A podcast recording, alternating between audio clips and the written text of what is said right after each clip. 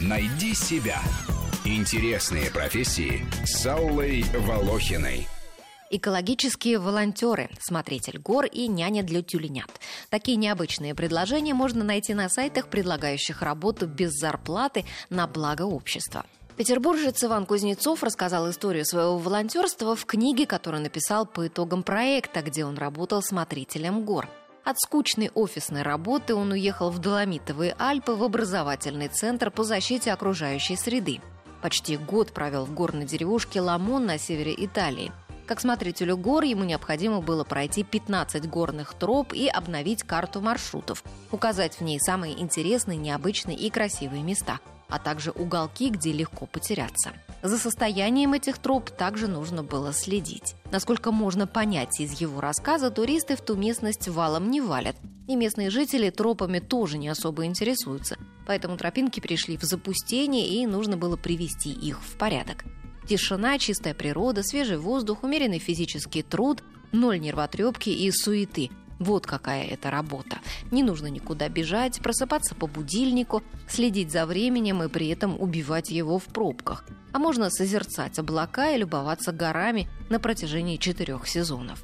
Причем одичать на этой работе тоже не грозит. Иван описывает свою жизнь смотрителем гор так. Строил печку для пиццы во дворе, сажал и растил овощи, рубил дрова, изготавливал себе самостоятельно мыло, шампунь и зубную пасту из природных материалов. Проводил мастер-классы для детей, участвовал в местных праздниках и волонтерских акциях по защите окружающей среды, спал под открытым небом на яхте в Венеции и в горах на высоте под 3000 метров. Нашел новых друзей, прошел больше 150 километров вокруг своей деревни и почти тысячу километров проехал на велосипеде, влюбился в Италию и выучил язык. Однако не стоит путать туризм с иммиграцией. Провести год волонтером – это одно, а жить постоянно в горной деревушке – совсем другое. Как описывает сам Иван Кузнецов, жить в горах непросто. Работы нет, зимы холодные, развлечений мало. Деревни пустеют. А вот в волонтерском движении, занимающемся спасением животных, конец осени и зима считаются самым напряженным сезоном. В Центр реабилитации и исследований тюленей в Питербюрене, это Нидерланды, требуются сотрудники для лечения и выхаживания тюленят, оставшихся без мам, а также больных и поврежденных рыболовецкими сетями. Там их подлечивают и выпускают в море. Ежегодно в центре принимают около 100 волонтеров из разных стран мира. Они не только ухаживают за животными, но и убирают помещения, где содержатся тюлени.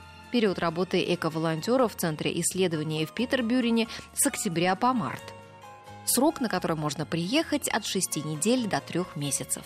Волонтеру необходимо платить за свое проживание и питание по 75 евро в неделю. Требуется знать английский. И еще одно волонтерское предложение. Четыре человека требуются на работу в Таиланд на Семиланские острова, заботиться о природе и проводить разъяснительную работу среди туристов, чтобы не мусорили. Месяц работы с возможностью продления. Срок с 1 ноября по 1 марта. Рубрика об интересных профессиях выходит по понедельникам, средам и пятницам, а большую программу «Найди себя» слушайте по воскресеньям в 12 часов.